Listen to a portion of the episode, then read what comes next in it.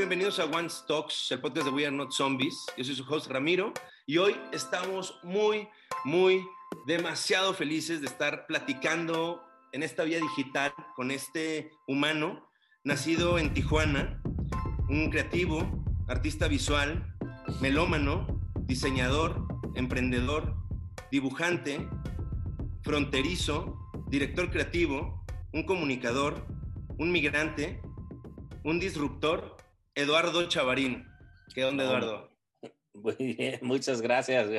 Gracias. Luego me las anotas, ¿no? Para ponerlas todas en mi, currículum. ¿Cómo estás, Eduardo? Qué gusto, qué gusto estar platicando contigo, man. Bien, bien, igualmente. Un placer para mí. Gracias por el, por el espacio, mano. Presúmeme ese vino de una vez. Mm. Mira, estoy tomando un vino tinto del Valle de Guadalupe de una de mis vinícolas preferidas que se llama La Lomita. Pero se llama Lomita, no La Lomita, se llama Lomita. Este, tienen, este, la verdad, eh, la familia dueña de la vinícola son muy, muy buena gente, los considero amigos. Eh, me invitaron a participar en un proyecto, tienen una etiqueta que es uno de sus vinos de, más alta gama, eh, que se llama Singular. Invitan a un artista distinto cada año a que diseñe la etiqueta ¿no? Y te toca también hasta formar un, este, parte del proceso, porque es una mezcla de tintos, de estar ahí y ver cómo, cómo hacen el, ¿no? preparan la mezcla. Y creo que en una ocasión estuvo de invitada también Natalia Lafourcade, hizo creo que una etiqueta y así, a mí me tocó. Y el vino se llama Singular. En, este caso, e, esta es la letra G yo hice una etiqueta para cada, e, para la S, la I, la N, la G y así, que son como medio abstractas. Y esta es la letra G, este, de singular, y pues está muy padre. Y yo aparte, pues de manchado, ¿no? Una, eh, como si no tuviera suficientes cosas que hacer. No, no voy a hacer una, voy a hacer una por cada letra y me voy a meter en toda esta bronca. sí, pero ah, quedaron muy buenas. ¿Cuántas hicieron de cada letra? ¿Eh? ¿Cuántas se hicieron de cada letra? No te sabría decir qué tan grande es la producción, pero está padre porque de la palabra singular pues sale la palabra luna, la palabra sí, ¿no? Este, y entonces se volvió como, como un proyectito muy padre y este, nada, soy muy amante pues del diseño, de la tipografía y fue una bonita oportunidad para colaborar con ellos, la verdad que lo hacen muy, muy bien y, y pues nada, estamos ahorita degustando el singular. Salud. Saludcita. Qué gusto estar platicando, Eduardo. Igual, igual. Este, la pandemia me ha ayudado a, formar parte más de estos espacios que la verdad, ya sabes, con salas a mil todo el día y eso, y, he hecho un par, he tenido un par de pláticas, algunas así grabadas como con más formalidad y unas nomás de cuates y así, pero, pero creo que también nos ha dejado cosas buenas la pandemia, ¿no? Estar conectando con, con amigos y con banda. Sí, justo quería comentar que no es muy común, creo, digo, hay entrevistas tuyas súper interesantes en, en, la red, pero siento que de pronto no es muy común tenerte en un, en un, espacio así, eso me tiene muy, muy emocionado y justo platícame un poquito más, o sea, ¿cómo, ¿en qué momento tú como, como diseñador, como creador, ¿no? Como lo chingón que eres, ya súper bien establecido, ¿en qué momento dices, güey, vamos a, creo que sí es un branch out, ¿no? O sea, un poco cambiar la forma en la que te aproximas a tu misma, a tu mismo proyecto, tu, tu forma de, comunicarte y demás. Sí, mira, hay, siempre he sido como muy eh, introvertido en ese sentido, me gusta que el trabajo hable por sí solo, ¿no? este, tengo un despacho chiquito, tengo un par de, de, de colaboradores muy chingones que tienen varios años ayudándome, este, que son a toda madre y, chambeamos muy bien juntos. Y siempre como que he dejado que, el trabajo hable y así, pero definitivamente eh, está cambiando todo, ¿no? La manera de, comunicarnos, de promovernos, de, salir y todo eso. Este, entonces, nada, abierto a, las nuevas formas, ¿no? Y ahorita lo que platicábamos un poquito antes de, de, iniciar un poquito que estábamos hablando de los NFTs o, del cripto y todo eso, no le entiendo del todo, pero sí sé que, hay algo ahí, ¿sabes? Entonces, este, pues nada, creo que, creo que es, es, un arma vital, ¿no? Mantenerte actual, mantenerte activo, ¿no? Y siempre estar poniendo atención a lo que sucede, ¿no? Y más ahorita que todo está cambiando rapidísimo. Oye, ¿ya tienes criptos? ¿Cómo está, cómo está tu conversación en el mundo cripto? Sí, sí, fíjate, en ese sentido siempre he sido como, como eh, proactivo y, tengo un muy buen amigo, Jerry López, que, que siempre me dijo, clávate ahí, eh, ponle atención a esto y así. Entonces, no, no, yo creo que inicié hace unos cuatro años o tres años, pero de manera muy conservadora y así soy con mis, cuando invierto en algo, ¿no? O sea, voy viendo el crecimiento y el desarrollo y trato de entenderla más, pero creo que si no, si no te subes al barco, se te olvida y no lo monitoreas y no le das. Entonces, así aunque le pongas 100 pesitos a algo, ya estás invertido, ya eres parte de, y eso te va a obligar a, a echar una leidita, un artículo a la semana, a ver qué está pasando, a preguntarle a un amigo, oye, ¿cómo ves esto? Y así, porque ya eres parte del juego. Entonces, como dicen los americanos, you gotta have skin in the game, ¿no? Entonces necesitas estar invertido. Entonces, sí, le entré de manera muy conservadora, hace como cuatro años, y, de esos cuatro años hubo tres que estuvo así, listo. Sí. No sucedía mucho. ¿no? pero bueno, bueno, los últimos seis meses. increíble, ¿no? los últimos seis meses ha sido, hace un año estaba en 3000. Sí, una locura, ¿no?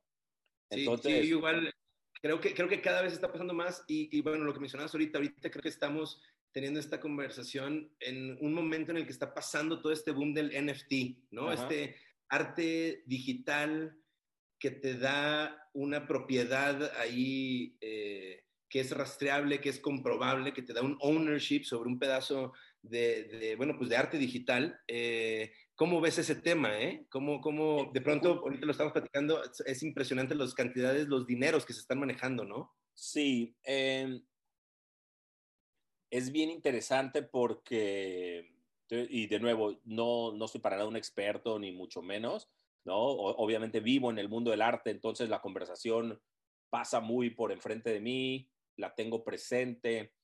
Vivimos en un mundo digital, yo creo que más con la pandemia, vivimos en un mundo más digital ahora, ¿no?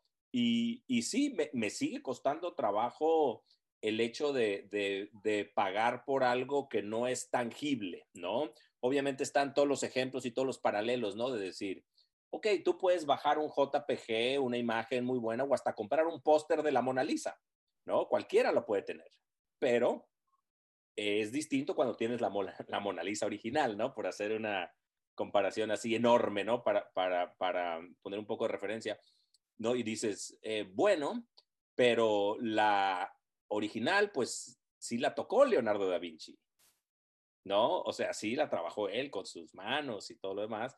Y pues el JPG y el póster o la postal, pues no, ¿no? Y el digital, ahí estamos quitando un layer, ¿no? porque todos los digitales pueden ser iguales, idénticos.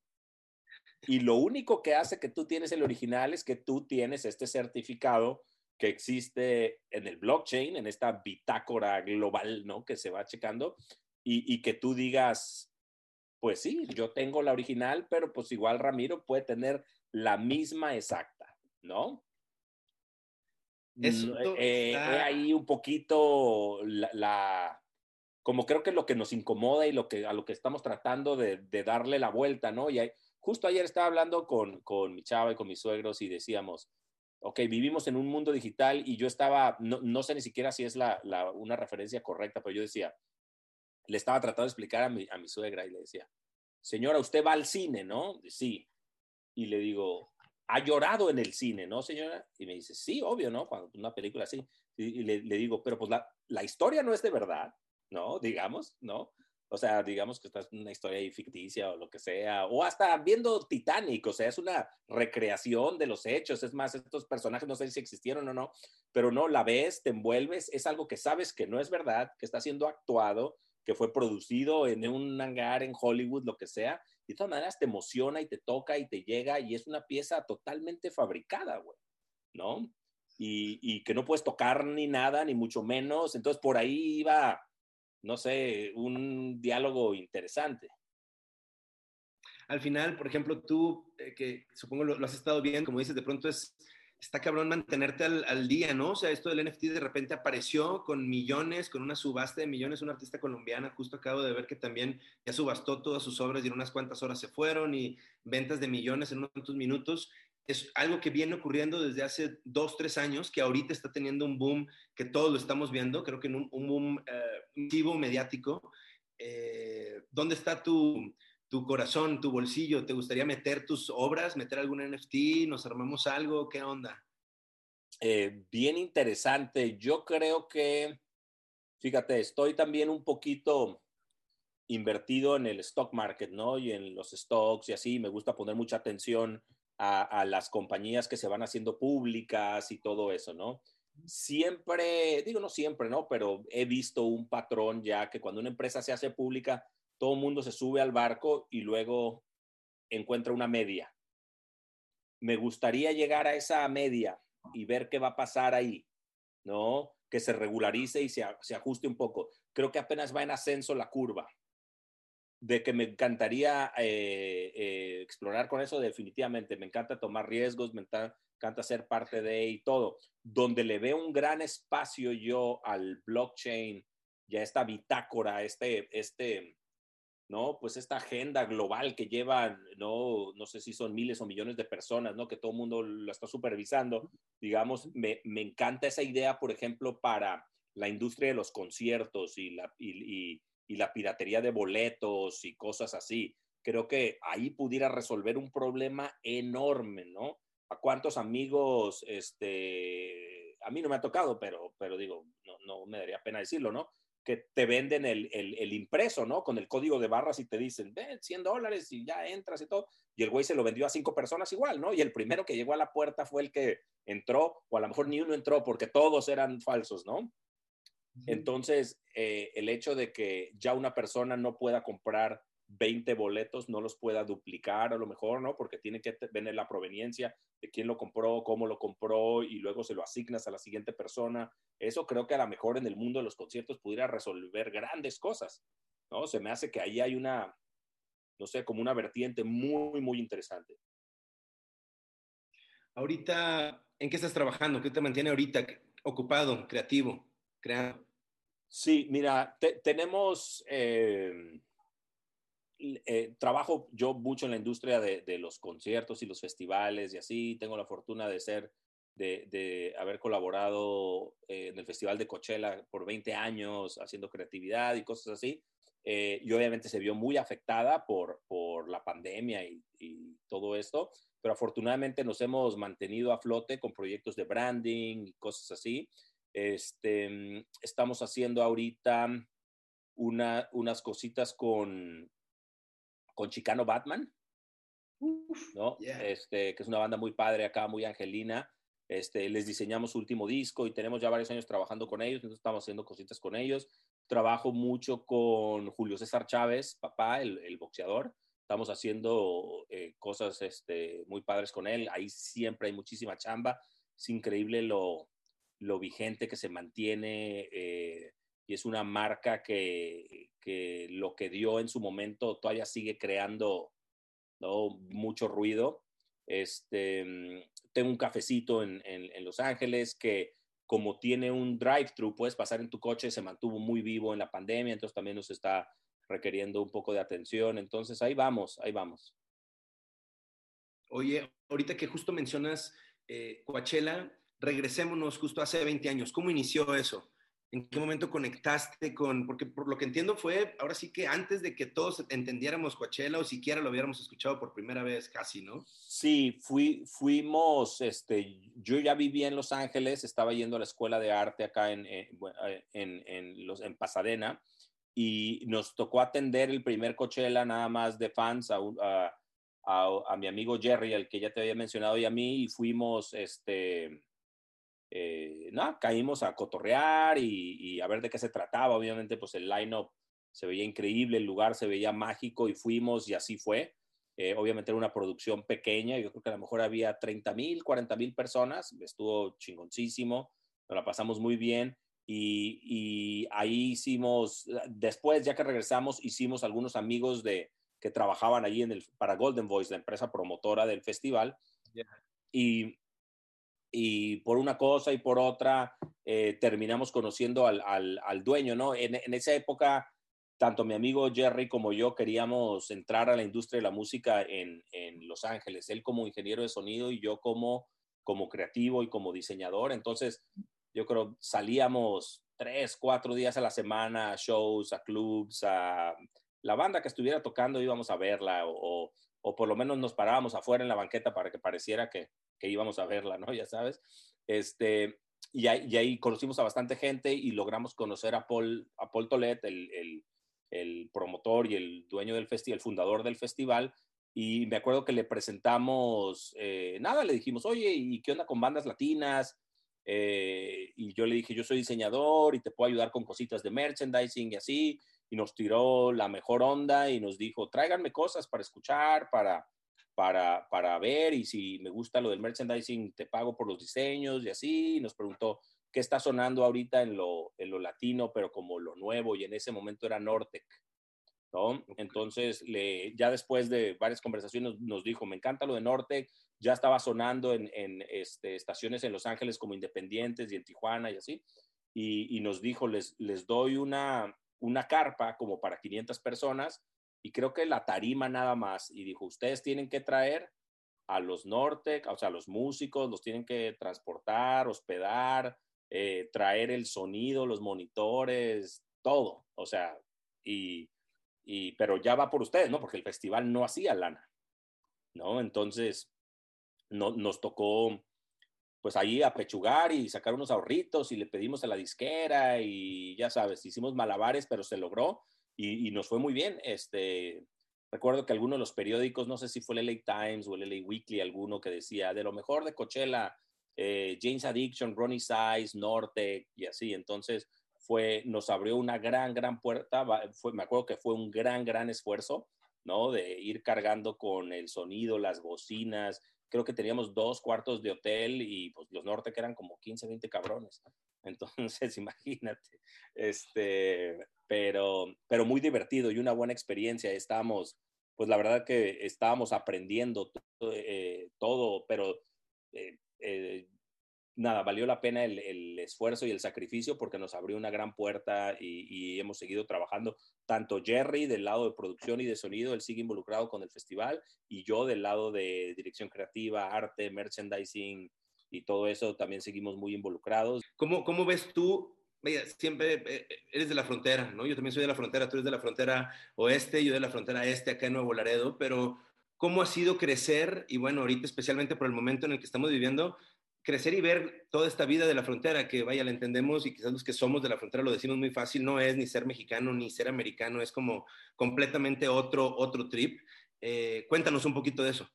Sí, no, yo lo veo como algo privilegiado, ¿no? Y bueno, también eh, partiendo de, que eh, pues yo era un chavito en los ochentas, no había internet, redes sociales, ni nada así. Entonces, el hecho de estar en Tijuana y poder ir a San Diego, pues era como tener internet antes del internet, ¿no? O sea, llegaba mucha información, entonces definitivamente era estar en un lugar privilegiado. A mí que de nuevo me encanta la música, y el arte y todo eso, pues sí te llegaba la información muy rápido, ¿no? Y hasta bandas que venían a tocar a Tijuana y todo eso, pues llegaban muy rápido. Entonces, sí, no, no, no, me, encanta, ¿no? Esta, es, esta biculturalidad que nos dio nacer en, esto, eh, eh, en estos espacios, creo que definitivamente vamos de gane, ¿no? O, digo, ahora es más fácil entender otras culturas y hasta vivirlas por el Internet y todo esto, pero en ese momento, pues sí, creo que sí, sí íbamos de gane y sí era definitivamente un beneficio saberlo aprovechar.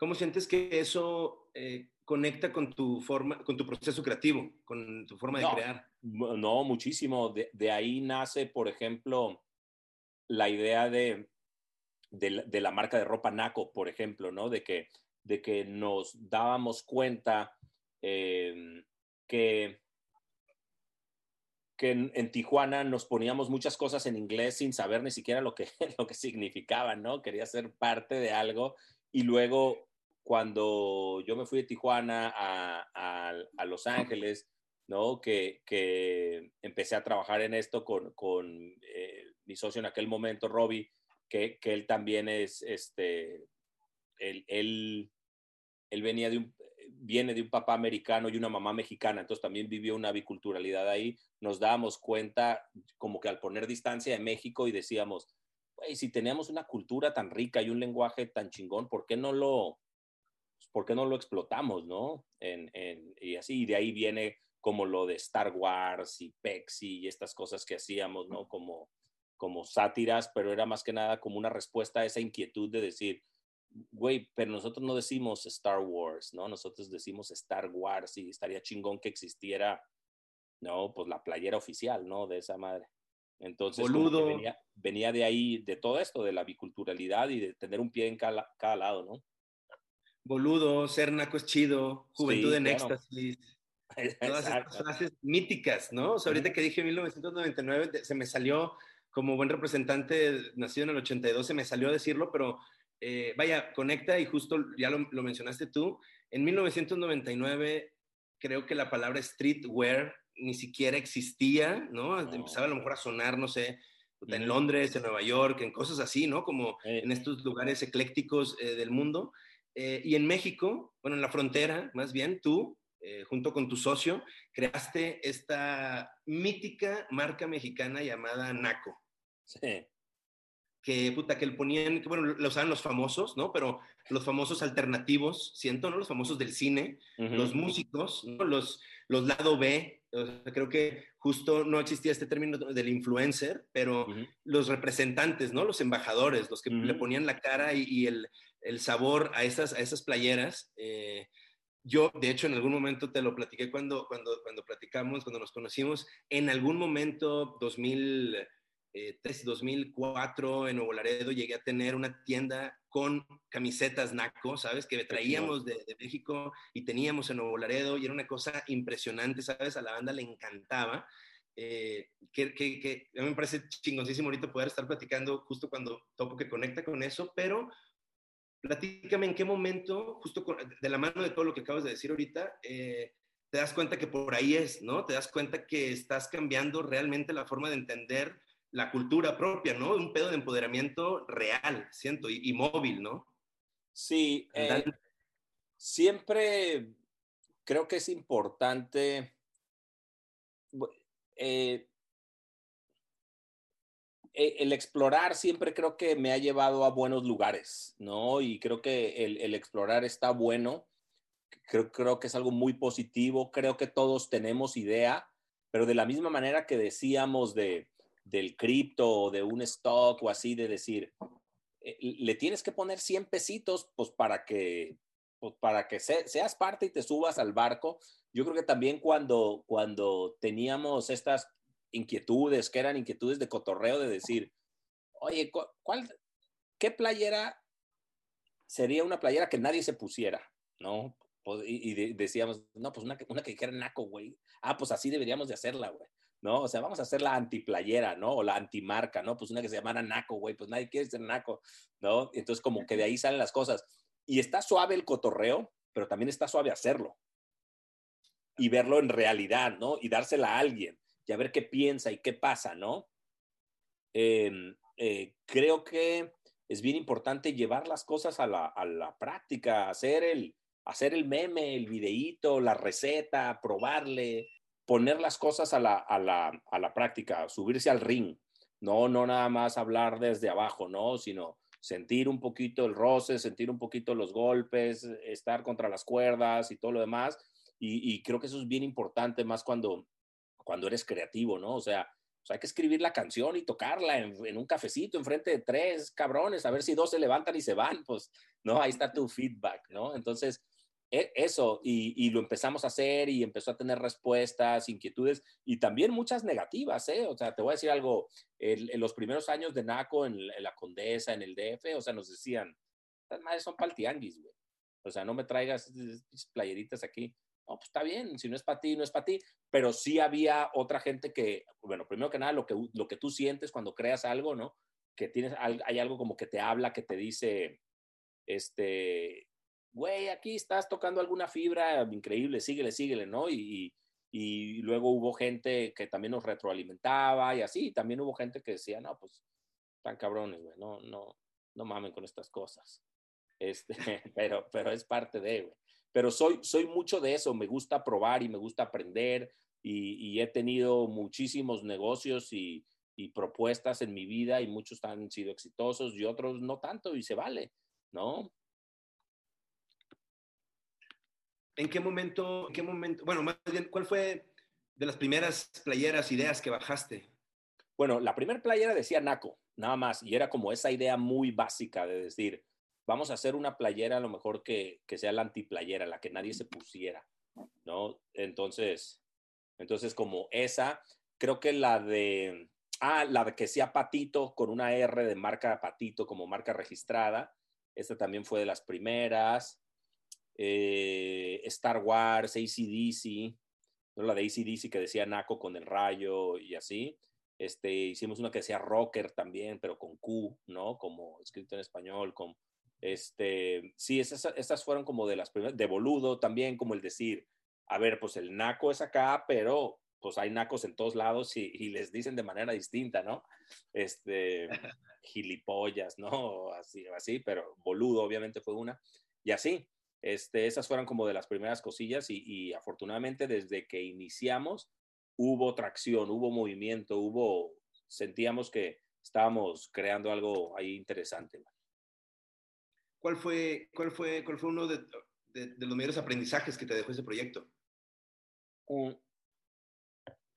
te voy a decir algo, estoy muy agradecido con, con NACO en el sentido de que aprendí, fue para mí como ir a la maestría y al doctorado, ¿no? O sea, una, cosa es ir a la escuela de nuevo y aprender de branding o de marketing y cosas así, y una cosa es estarlo viviendo, ¿no? Y, vivirlo como a esa escala grande que se sentía como que, como que era un movimiento, ¿no? En, en el, en, en eh, no quiero decir en México como, no, pues el país es muy grande, pero como en la comunidad creativa, a lo mejor, de, de, México, ¿no? Entonces se sentía un momento muy padre eh, y, había otras cosas sucediendo, ¿no? Amores Perros o Café Tacuba, Molotov, cosas así. Se sentía como que había un colectivo creativo muy chingón y, nos apoyábamos un poco. Eh, ellos nos invitaban a, hacerles merch o a los toquines o así, o hacer arte de sus discos y cosas así. Entonces sentía un momento muy padre. Definitivamente fue, fue, te digo, como un doctorado, como una maestría. También, obviamente, ahorita veo, por ejemplo, veo marcas como Supreme, como Stussy, y digo, ah, así es como se hace, ¿sabes? O sea, cometí, éramos como la punta de lanza en México y pues íbamos cometiendo todos los errores. ¿no? Y unos los corregíamos y unos no fuimos tan inteligentes para corregirlos, pero pues es parte del proceso, ¿no? Y eso a mí me abrió muchísimas puertas, todo lo de, lo, lo de NACO y así, entonces, no, muy agradecido. Em, eh, y, y, bueno, ¿no? De, nuevo, mm, pues, no había un camino trazado ni siquiera tan claro en Estados Unidos, ¿eh? Que es por lo general muchas veces un referente en, en para México, ¿no? Que ves un poco lo que pasa en el país vecino y dices, ah, es por ahí, ¿no? Como no sé si hace tres años alguien dijera, hey, un restaurante vegano a lo mejor pegaría ahorita en México porque veo que en New York o en Los Ángeles ya están a full con ese tema, ¿no? Hace cinco años, una cosa así. Entonces, a veces sí ves los patrones en Estados Unidos y, y, y ves cómo van a llegar a otros lados, ¿no? este, pero no teníamos un camino muy bien trazado, al menos no lo veíamos nosotros, ¿no? Pero no, pues un gran, gran aprendizaje y muy agradecido con todo lo que se presentó ahí. Ahorita que, ahorita que dices como Supreme, ¿no? Y dices, ah, así es como se hace. Y bueno, sé que hay gente que seguramente nos está escuchando, viendo que, que justo está interesada en estos temas. ¿Qué, ¿Qué, destacarías, por ejemplo, de una marca como Supreme? No, bueno, te, te voy a decir cuál creo que fue un poco uno a lo mejor de los desaciertos de, de NACO, ¿no? Que nosotros empezamos a vender la ropa en, en, muchas tiendas, ¿no? E, era nuestra manera de llegar a mucha gente, aparte porque en México pues había, hay mucha piratería, entonces sentíamos que nos comían el mandado los piratas, ¿no? Salía algo en MTV y al día siguiente en los tianguis ya había de todos los colores, versiones y todo esto y decía, güey, o sea, yo me estoy rompiendo mi madre, yo la hago y los billetes los hacen ellos, güey, ¿no? Entonces le vendíamos a muchas tiendas, a muchas tiendas y, y, luego le empezamos a vender a los grandes almacenes, a los Sears o Palacios y cosas así, y ellos empiezan a dictar el ritmo de lo que ellos sienten que es la moda. Oye, necesito, esta temporada quiero estos colores o haz más cosas como esta o así.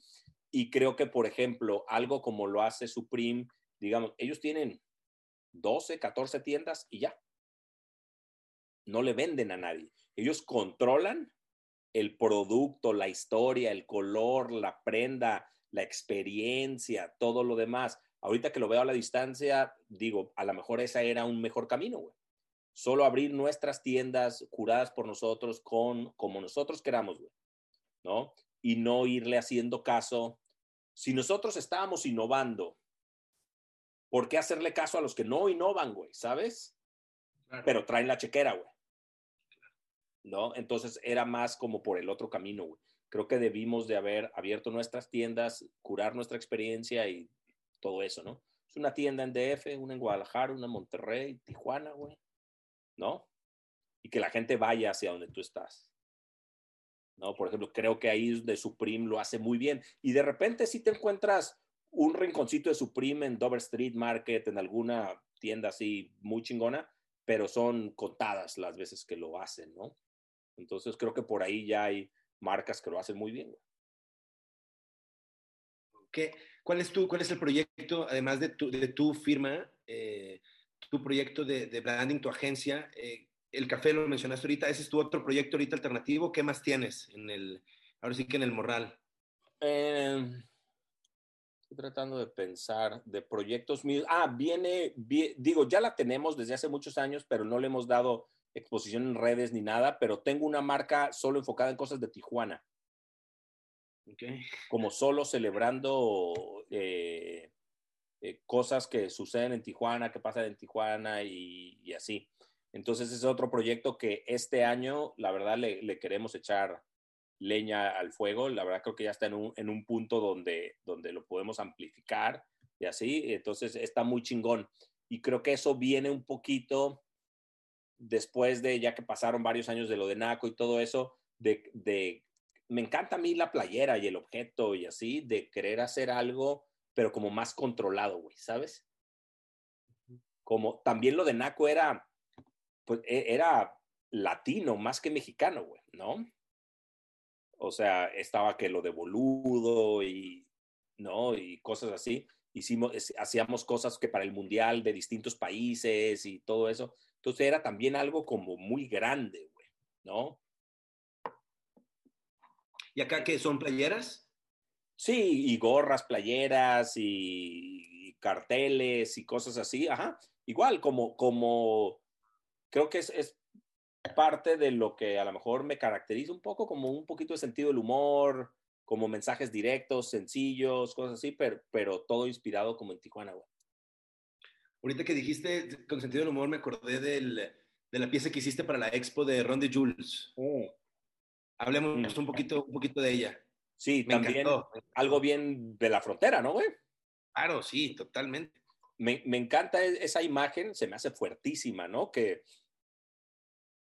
hayan tenido que recurrir a una señalización debido al problema de migración ilegal, ¿no? Obviamente, y que, que pues los coches y los camiones machucaban y mataban a la gente que se cruzaba las autopistas en la madrugada y así que tuvieron que poner señalización de tengan cuidado, ¿no? Este, y es una ilustración. Pues como el letrero, como el letrero de los venados, ¿no? Como cuidado, pasó un venado como ese. Como cuando va subiendo la montaña, ¿no? Y que cuidado con el oso o los venados brincando, una cosa así, justo así.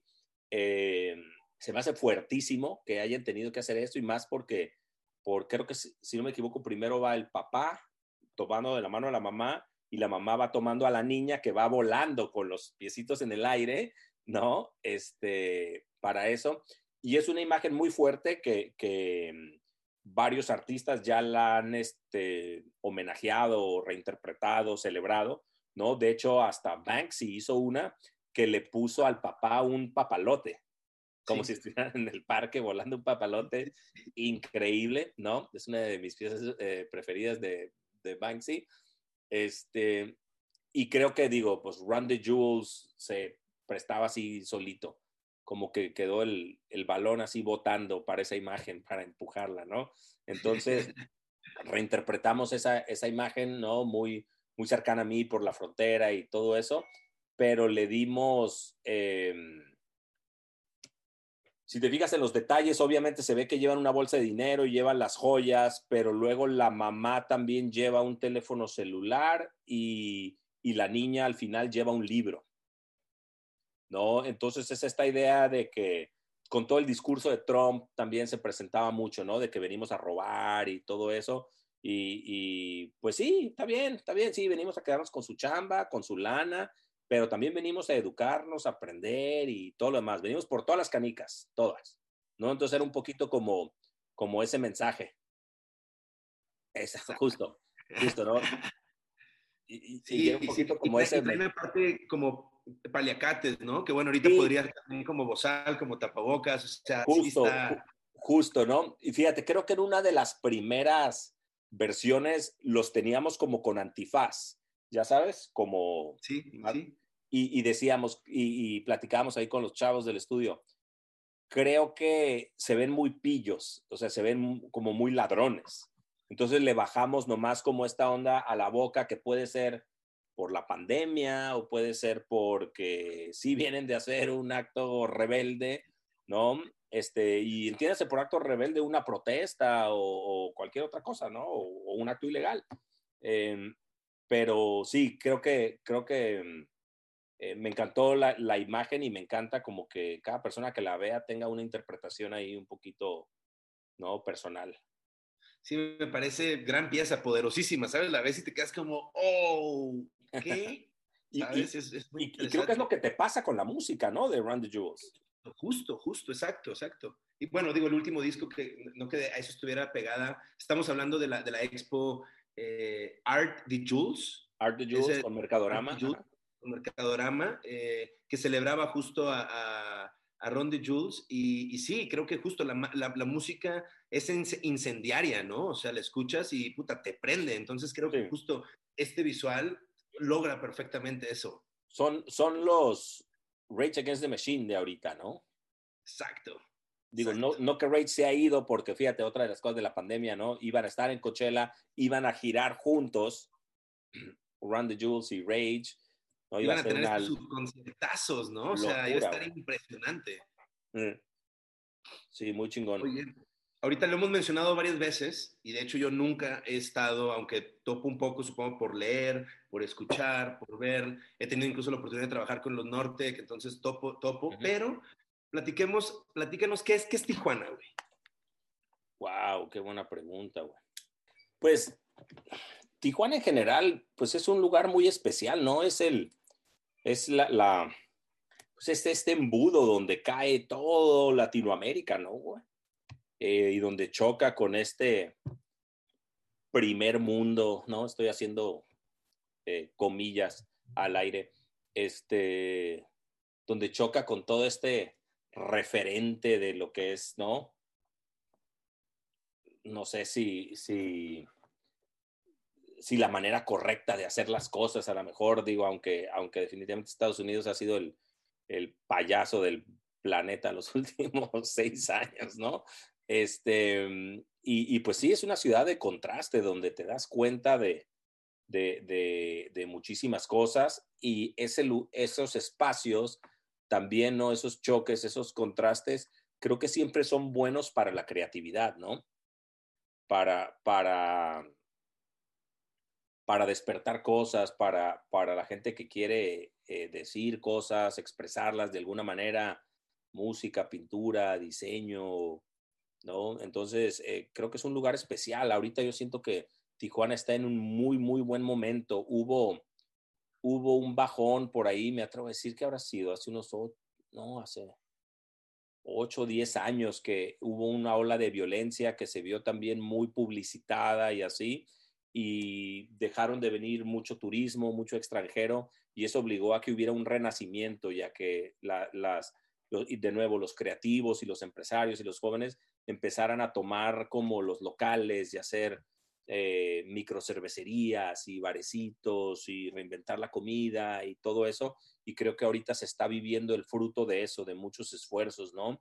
Este, hay mucha onda ahorita en, en, Tijuana, lo veo yo, este, mucho, lo que hablábamos, ¿no? Hay, hay mucha chela artesanal muy buena.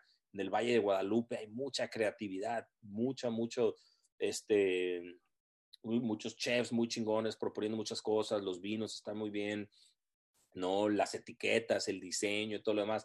Creo que es, es ahorita un muy buen momento para Tijuana y Baja California, ¿no? No de, de, de, que, de ese renacimiento y de esa reinvención que, que, ahorita está empezando a cosechar. Entonces, e, es un lugar especial y muy a toda madre, güey. Un buen lugar para estar. Vas a, digo, dices que vas, vas y vienes, ¿te regresarías a, a vivir a Tijuana? Eh, sí lo he considerado y, bueno, aquí viene, siento que a veces el, el diseño a veces no es tan bien remunerado en México como lo es en Estados Unidos. ¿No? Este. No, no sé a lo, quizás se deba un poquito, y volviendo, por ejemplo, a lo de los NFTs y eso, a que la creatividad es un bien intangible muchas veces.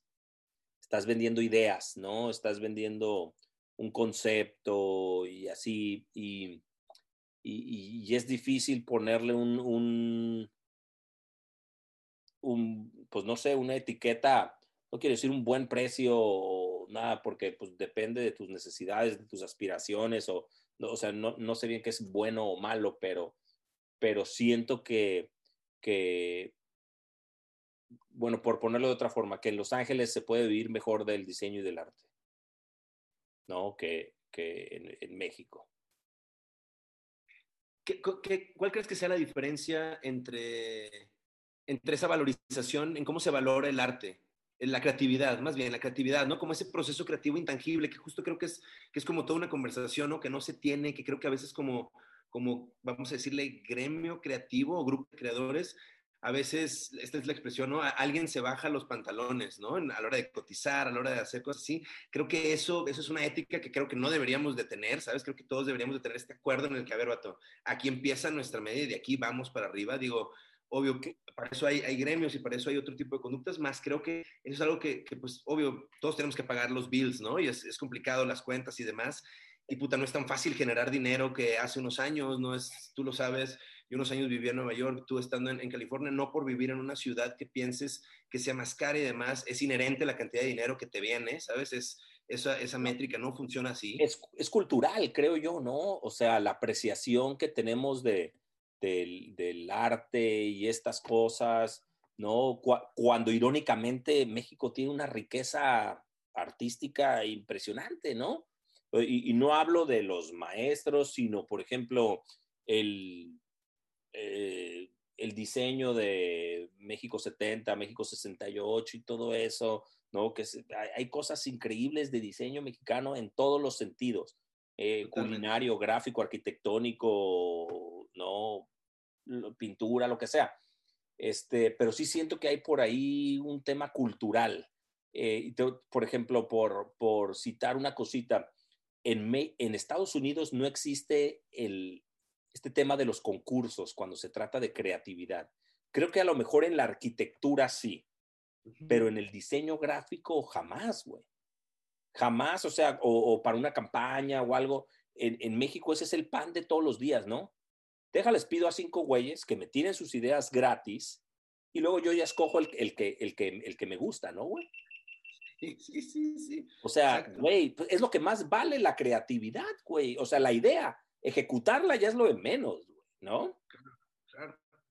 E, en, en, Estados Unidos se usa el, el, oye, queremos ver si eres la persona correcta para esa, ¿por qué no nos tiras una, unas ideas y cuánto nos cobrarías por esas ideas? Ah, pues está bien, entiendo que a lo mejor no estás casado completamente o, no te quieres comprometer conmigo porque quieres ver un poquito cómo estoy pensando, la solución de tu proyecto y lo demás, pero pues te agradezco, güey, ¿no? Que, que, que, tomes en cuenta que pues, le voy a quemar calorías y, y, y pues eso cuesta, güey, ¿no? Creo que va, va un poquito por ahí, por un tema de entendimiento, es un tema cultural, Eh, sí, güey, está, está raro, pero, y también irónicamente, estando en Estados Unidos, hago mucho trabajo para México. Claro. ¿No? Pero ahí entra este factor, el, malinchismo, ¿no? De que como estás allá, ya eres pues diferente a todos los demás mexas que estamos acá, ¿no? O sea, tú estás en ah. Cali, entonces hay banda que dice, güey, a huevo, o sea, pues le estoy pagando un mexa, pero un mexa que está allá, bro. sí, claro, e, es, el güey de Coachella, ¿no? Y es el vato de Coachella, güey, hizo naco, güey. Sí, ajá. Eh, la, está rompiendo allá. A ese mexicano sí le voy a pagar. Sí, sí, sí, sí. Al, que, está aquí a la vuelta, no. Aquel, Justo creo que lo que dice, ¿no? Él ya está comprobado, ¿no? O sea, ya no tengo que, que me haga un. Pero fíjate, a, él ya le pusieron la palomita a los gringos. Ándale. Entonces, ya lo podemos contratar acá. Ándale, ándale. Sí, sí, sí. Está muy loco, güey. Está muy, muy loco. ¿No? Y, y, te, y, te, voy a decir algo. Hay, igual, hay muchas cosas de Estados Unidos que no me, no me encantan, güey. ¿No? O sea, y más lo que decíamos, ¿no? Los últimos pinches seis años estuvieron, güey, puta. ¿No? O sea, sí, eh, pues sí, ¿no? Muy cabrón, güey. O sea, da hasta pena, cabrón. Claro. ¿No? Y, pues sí, güey, pero pues creo que ahí en ese sentido estoy como en un lugar privilegiado en el hecho de que, de que pues si extraño los tacos me vengo para acá. No, si, si necesito un cheeseburger o lo que sea ya. Si, necesito cobrar un proyecto, eh, eh, me, cruzo la frontera y les envío la cotización desde aquel lado, güey. Claro, sí, sí, totalmente, total. Al final creo que hay que entender justo esta, eh, cómo funciona el sistema, cómo funciona hasta la forma de negociar y demás, y pues hay que usarlo a nuestro favor. O sea, la única forma de modificar el sistema es haciéndole una implosión y viene de entenderlo, ahora sí, como aprendiendo las reglas, ¿no? Hay que aprenderlas y conocerlas súper bien y de ahí las haces lo que tú quieras con ellas. ahorita, y te voy a decir algo, pasa también en otros sectores y, por ejemplo, eh, está pasando en Estados Unidos de otra manera, o bueno, más que nada a nivel global. Eh, te digo que ando ahorita clavado en lo de los stocks y eso también, y más porque pues, en la pandemia he tenido más tiempo de leer y todo. Entonces, este, leo una página ahí que te recomienda cosas y te van diciendo, oye, ponle atención a esta empresa y así. Y recomendaban una que se llama, no sé si se diga Fever o Fiverr, ¿no? Con B corta.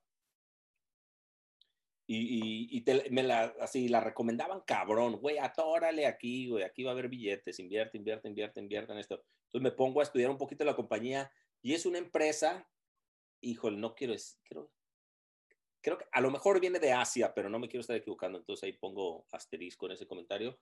Eh, y es de esas empresas, güey, que contratas un güey que te da un logo por 100 dólares, güey. Es de gigs, ¿no? Es una, es una página de gigs. Sí, ajá, de gig, de, ajá, de, gig economy, ajá, donde gente, ¿no? Freelanceros y todos. Sí, ajá, y, y, te venden un logo, creo que hasta por 20 dólares, por 100 dólares, una ilustracioncita y todo. Y digo, ay, cabrón, esto va en contra de todos mis principios, güey. O sea, no le puedo meter dinero yo a esto, va en contra de lo que yo hago, güey. ¿No? Pero, pero creo que también no, no, no por chingar a México, güey, pero creo que en distintos lados también la comodidad de el teléfono, la laptop, el que cualquiera puede tener un Photoshop, un Illustrator, un InDesign, ¿no? Se, se pues va devaluando a lo mejor el, el trabajo, ¿no? Tengo muchos amigos que son fotógrafos y el trabajo les ha bajado muy cabrón, ¿no? Esa está más cabrona todavía porque ahora todo el mundo trae una cámara en la bolsa, ¿no? Claro. Y, no es nada más México, de nuevo, yo creo que, por ejemplo, este ejemplo de, de Fever o Fiverr, como se llame, es, es, pues es también algo ahí que está sucediendo donde se está, eh, no sé si esta, esta palabra ni siquiera existe, como, comodizando o... Sí. Sí, ¿no? Se está, se está volviendo muy alcanzable ya todo esto. Entonces, al contrario, lo que cuando nos preguntaban de, de NACO, por ejemplo, que nos preguntaban, ¿qué haces en contra de la piratería? Pues nada, güey, mejor hago un mejor producto yo para separarme más, ¿no? Todo lo, que me toca a mí hacer a mí es cuando alguien me contrata, ¿no? Eh, entregarle muy cabrón, güey, ¿no? Reventar sus expectativas y entregarle 10 veces más para que diga, ah, ok, ya entiendo por qué le pagué 10 pesos más a este güey y no, y, no me fui al app este del gig, ¿no?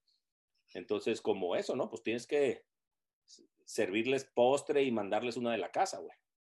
Claro, claro. Que bueno, también luego, no sé, digo, haciendo de, abogado del diablo es un poco tricky porque luego, como de pronto, creo que estos sitios, ¿no? Existen porque a lo mejor hay alguien que quiere iniciar su negocio, quiere hacer su algo y no tiene, pues, cómo pagar algo, algo más, ¿no? O no sí. conoce a lo mejor un amigo diseñador o un amigo que le haga una página web o algo. Y aunque justo, digo, yo he entrado a Fiverr y ves que alguien te hace video así por 10, 15 o unos motion graphics por 18 dólares y tal, y dices, what? Hoy está cabrón, ¿de qué estamos hablando? ¿Sabes? Pero a lo mejor es alguien en la, en la India y en la India es un varo, güey, ¿no? Es lo que te iba a decir, que luego checas y neta hay mucha banda de la India, se me hace que a lo mejor sí es asiática, pero sí hay mucha, mucha banda asiática haciendo chambas, pues ahora sí que en medio otro uso horario, entonces me imagino que ahí el, al convertirlo, pues ya está bien, ¿no? Legal o tal. Pero, por ejemplo, la misma aplicación no debería de regular y decir, a ver, güey, no puedes cobrar un logo abajo de 300 dólares, güey. Como Justo. hacerle un servicio a la industria y poner unos parámetros, güey, ¿no? Exactamente. Sí, estoy de acuerdo. O sea, creo que justo lo, lo que te decía, no o sea, creo que esos parámetros medio nos corresponden a nosotros, les corresponden a todos, pero sí deberíamos de tenerlos, ¿no? De haber el logo, entonces mínimo esto, ¿no? La página web, de esta manera, la básica, mínimo esto, ¿no? Ya quieres tu página web eh, administrable, pues mínimo esto, quieres tu video, tu motion graphic, mínimo, mínimo esto, porque si no, justo creo que la plataforma esta, pues promueve eso, ¿no? Que quieras poner tu producto en 12 dólares y dices, sí, pues da, tú date. Sí, y si no nos estamos gobernando nosotros, pues que alguien nos eche la mano, ¿no, güey? Que nos ponga unos límites, ¿no, güey? O sea, si no nos estamos gobernando nosotros, pues que nos sigan en el antro a las 2 de la mañana, güey. Ya, váyanse a cabrones, ¿no? Pues, sí, sí, sí. mm. Sí, está muy loco, güey. Ahorita que mencionabas, bueno, quiero hacer una nota importante para los que nos escuchan y no están en criptos y a lo mejor y ahorita se le empiezan así a, a, a coser las habas, como se dice creo que es importante decir que no sé en dónde esté ahorita este momento. Cuando estamos grabando esto, si no me equivoco, Bitcoin anda en los 55 mil dólares o por ahí, quizá. Ayer eh, estaba no, en 55, ajá. Ayer estaba en 55, ok. Creo que para quien nos escuche, este es un consejo, no es mal momento para subirse al tren de criptos, o sea, no hay mal momento, ¿no? no. Creo que hay que subirse. Justo eh, retomo lo que tú has estado diciendo, que es muy cierto, 100 pesitos, ¿no? 10 dolaritos, lo que se pueda, pero hay que meterse. O sea, yo neta sí lo recomiendo. Creo que mínimo, lo que sea que vaya a ocurrir, el apostar y apoyar a esta iniciativa, que me encanta cómo lo mencionas, esta bitácora global descentralizada, definitivamente hay que apostarle ahí, aunque sea unos pesos, ¿no? O sea, unos cuantos pesos ahí, lo que sea que pase con Bitcoin o con cualquier cripto, ¿no? Que hay un chingo. Eh, en unos años va a dar un rendimiento que en ningún otro lugar va, va a probablemente existir. Y, y espérate, y, y, también no siempre se gana con dinero, güey, ¿no? Si tú le pones 100 pesitos y esos 100 pesitos te obligaron a actualizarte, a leer, a, a clavarte en un podcast que ahora te habla de esto, que sigue, te costó 100 pesos ir a la escuela, güey, y tu tiempo. Exacto. ¿No? Exacto. Digamos que sacas tus mismos 100 pesos en dos años, no hiciste lana. Pues más, o, o, o o de los 100 te quedaron 50 pesitos, pues está bien, güey, ¿no? Te los ibas a echar en un par de chelas, güey, con tus cuates, güey, ¿no? Pero eso te costó un año de aprendizaje, estar atento a cosas y en vez de, de ver la novela, decir, eh, mejor voy a escuchar el podcast de estos güeyes que hablan de este tema, güey, te salió muy barato ir a la escuela, güey. Totalmente, totalmente de acuerdo. Entren a cripto, amigos. Sí, Vamos a la escuela todos, a, lo, a la criptoescuela. Pero la neta que sí, fíjate, bueno, de, yo no, o sea, de mis papás son muy a toda madre, muy alivianados y todo, pero pues son gente de un entorno humilde y, y, y clase media, así. Pero, uy, o sea, pues, mi papá es un contador aquí en Tijuana, muy chingón y todo, güey, pero pues no sé si tenía la visión de decirme cuando yo tenía 20 años, güey, compra 5 mil dólares de stock de Apple, güey, ¿sabes? Claro, claro. Pero nosotros sí vamos a tener la opción de decirle eso a nuestros hijos, güey. Exactamente. A esta madre, güey, ¿sabes? Porque a mi papá no le viajaba pues la información, ¿no? Cuando yo estaba chavo, pues no había internet, ¿no? Y todo, pero a nosotros sí, no, no tenemos excusa, güey, ¿sabes? Para, para decir, hey, le voy a invertir a mi hijo 100 pesitos en esto para que a lo mejor con eso se pague la escuela, güey, ¿sabes? Se vaya a viajar un rato o así. O, o, deja tú que se lo inviertas. Lo voy a aconsejar, güey. Cuando tenga 15 años y sus primeros ahorritos, güey. Oye, güey, échale un ojo a, a Tesla, güey. O al que sea el Tesla de ese momento, ¿no, güey? Claro. Que ahorita que mencionaste Tesla y que mencionaste también el, el stock. Eh, ¿Qué compañías te gustan? ¿Qué compañías te llaman la atención? Uh, en lo de los stocks sí tengo un poquito más de, de, de, tiempo y, y, y me he ido creando un par de reglas por ahí, que son las que uso como guía. Me gusta invertir, eh, y no las sigo al 100%, eh, también las doblamos por ahí, pero la, solo invierto en compañías que, que uso la mayor parte, ¿no? Cosas que, que, con las que interactúo todos los días o la mayoría de los días. Llámese Apple, ¿no? iPhone, Google, Amazon, como esas cosas, ¿no, güey? Porque te, te, enteras de, de, de, de, mucho hype, ¿no? De, farmacéuticas y de esto, y no, no le entiendo yo esas cosas, güey, ¿no? Entonces trato de mantenerme alineado con empresas que, que uso, ¿no? Facebook, estoy tratando de pensar, Uber, Airbnb, ¿no? Cosas que pienso, otra, otra, otro buen parámetro que trato de usar es, ¿esta empresa está cambiando el mundo? Es una buena pregunta. O el producto, ¿no? como el iPhone nos lo cambió, Facebook nos cambió el mundo, ¿no? La manera de interactuar, ¿no? Zoom lo está haciendo, ¿no? Justo estamos teniendo la plática en Zoom. Entonces, como es ese tipo de preguntas me gusta hacer. Eh, me gusta investigar un poquito a los CEOs, ¿no? De las empresas, porque estás comprando la visión de la persona, la cultura de la empresa y todo lo demás para mí que el CEO sea el fundador de la empresa es un gran plus, ¿no? Su bebé, está invertido ahí a capa y espada, ¿no? Es, otra buena de mis reglas ahí. Este, y luego de repente también me emociono por una y, como el cryptocurrency que va en contra de esto porque pues ni siquiera sabemos quién es el Satoshi, Satoshi. Este, ¿no? Y todo, pero lo, la información que ronda, digo, no, no he sido agresivo con el cripto porque no llena las cajitas de las cosas que a mí me gusta invertir, pero también necesito ver un poquito de perfil y ver, a ver, hay mucha atención ahí, ¿por qué? Le voy a poner unos pesitos para ir a la escuela, ¿no? Y así. Me gusta lo que mencionas, por ejemplo, ahorita que dijiste farmacéuticas y, y invertir en empresas que, que, están cambiando el mundo, porque creo que hasta eso es importante en cómo digo, energéticamente y cómo, hasta cómo todo fluye, ¿no? De pronto, pues una empresa farmacéutica quizás sus fines o lo que logra, aunque el rendimiento puede ser muy grande, quizás no puede empatar tanto con, con lo que uno piensa, lo que uno cree o lo que uno consume.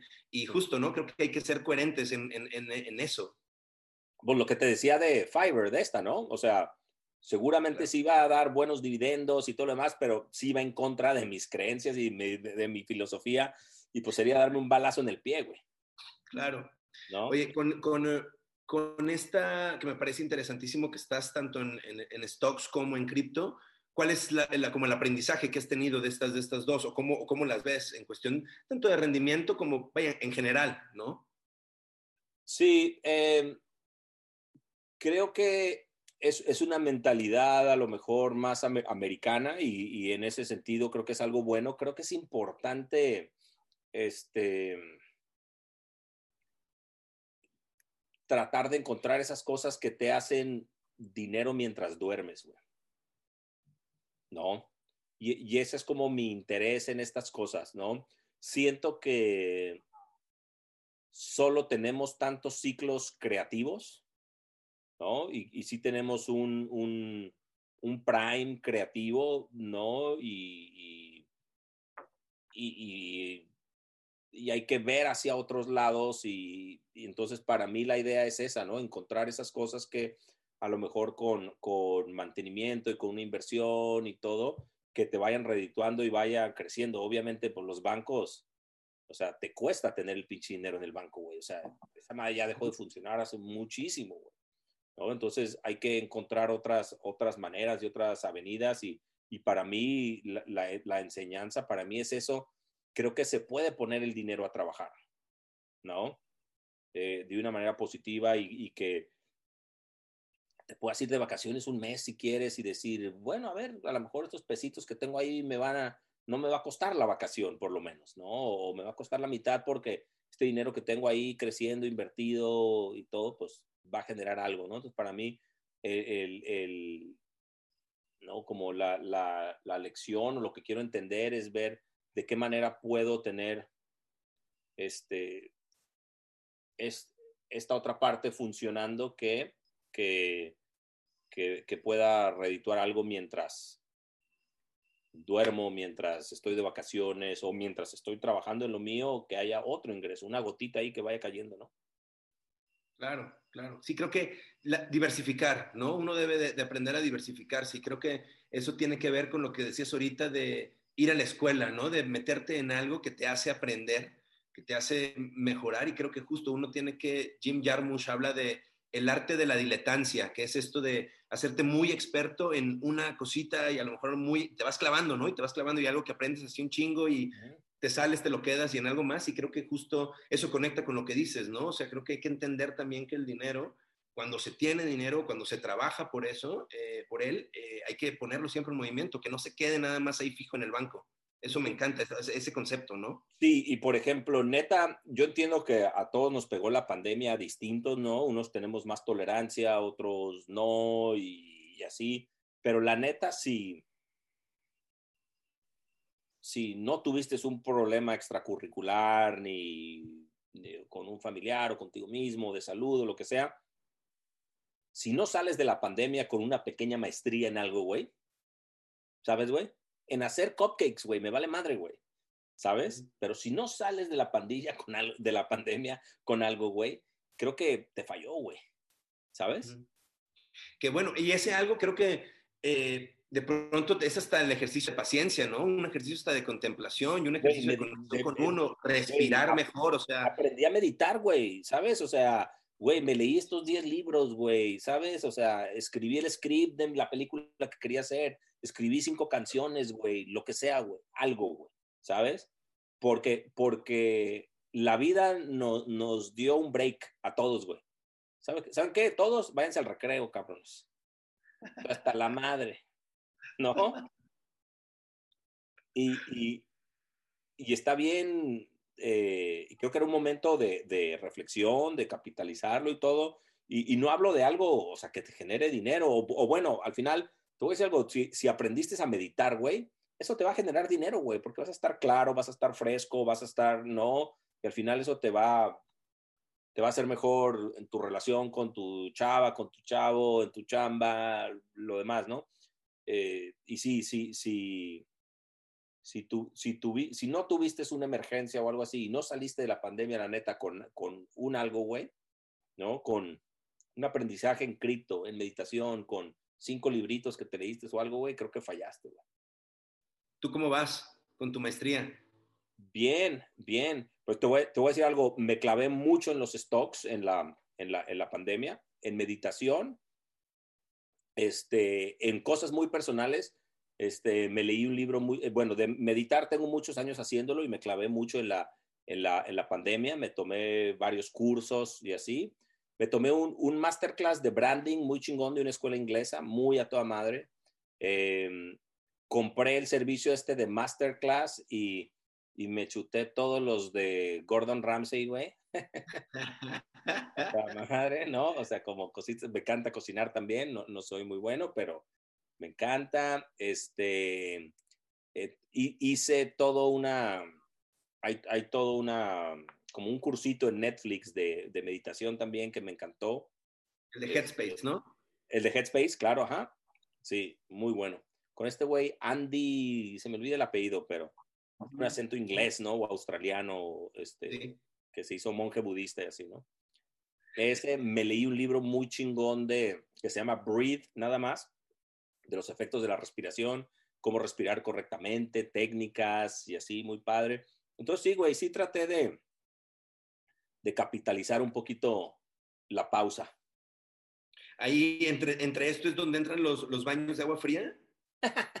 sí, claro, sí, fue parte de esto. Sí, este, ah, es más, porque en el libro de Breathe, este de respiración, hablan de Wim Hof, ¿no? De este güey que, el Iceman, que habla de, entonces, habla de sus técnicas de respiración un poquito en el libro y luego pues me voy por esas tangentes y luego digo, a ver, voy a buscar este güey, ¿no? Y, y este, nada, y me clavé en un par de videos de YouTube y todo y luego empecé a leer acerca de los beneficios de, de la respiración y de y, de, bueno, él hace baños de agua fría, pero también él se sumerge al hielo, ¿no? Y, lo ha hecho así, que cortan el hielo y se mete a nadar, no sé si en la Antártica o lo que sea, pero bueno.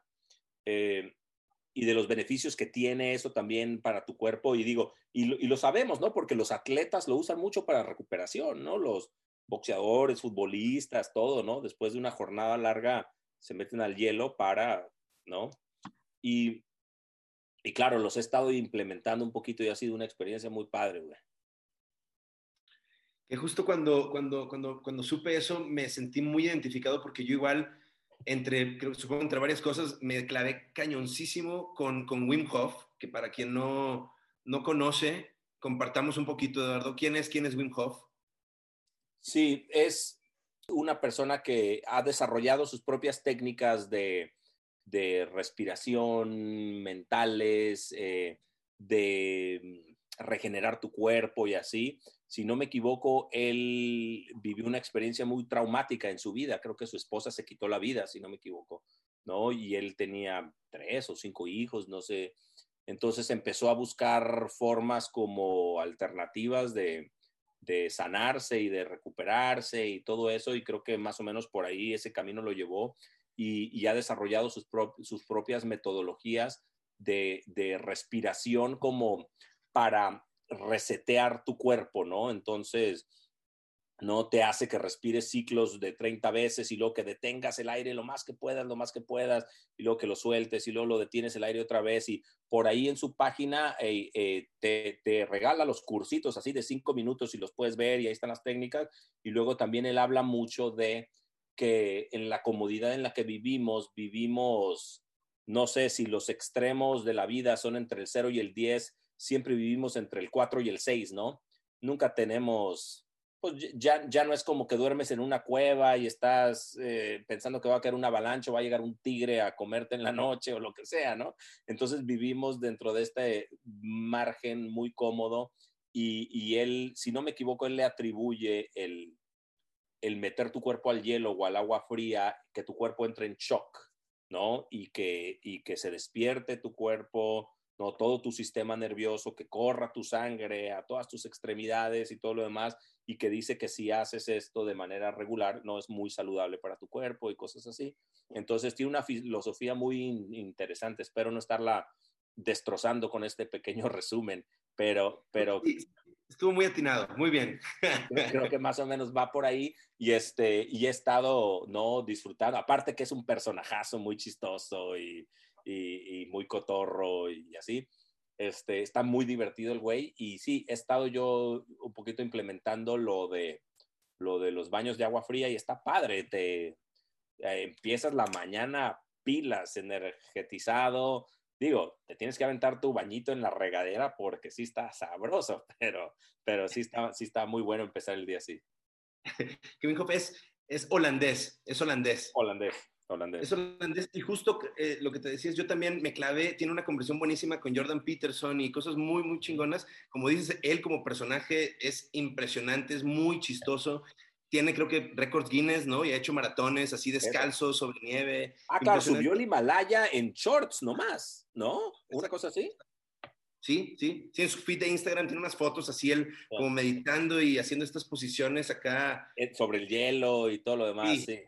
Sí, impresionante. Y creo que él justo como de lo que habla, sumando lo que, a lo que mencionas, es que este, el someter tu cuerpo y tu sistema eh, a el frío de esa manera, te ayuda en la, digo, además de que tiene toda una cosa de regeneración eh, celular y te ayuda muchísimo, te da también, te ayuda como en toma de decisiones, te da como seguridad, te ayuda con temas de miedo y, y, te, habla, creo que te conecta también mucho con el instinto y creo que es algo muy interesante. Yo igual empecé a tomar estos, estos baños de agua fría, ahorita igual compárteme tu técnica, pero eh, vaya, no tienes que someterte de pronto a meterte en hielo, creo que de pronto puedes tomar tú tu bañito y al final nomás pues te cambias agua fría, aguantas un poco respiración y vas extendiendo tiempo, ¿no? Empiezas 20 segunditos, te vas 30, te vas 40 y al rato te avientas un par de minutos y tal. Y como tú dices, con eso te reenergizas completamente y bueno, si lo haces en la mañana, como tú dices, a, tope, ¿no?